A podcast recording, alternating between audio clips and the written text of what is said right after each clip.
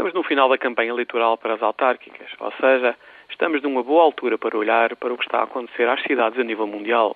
Há 200 anos, Londres e Nova York eram as maiores cidades do mundo. Hoje em dia, existem pelo menos 450 cidades no mundo com um milhão de habitantes. Há 100 anos, apenas 13% da população mundial vivia em cidades. Hoje em dia são 50%. E daqui a 40 anos, 70% da população mundial viverá em cidades. Estamos a falar de 6 bilhões e meio de pessoas.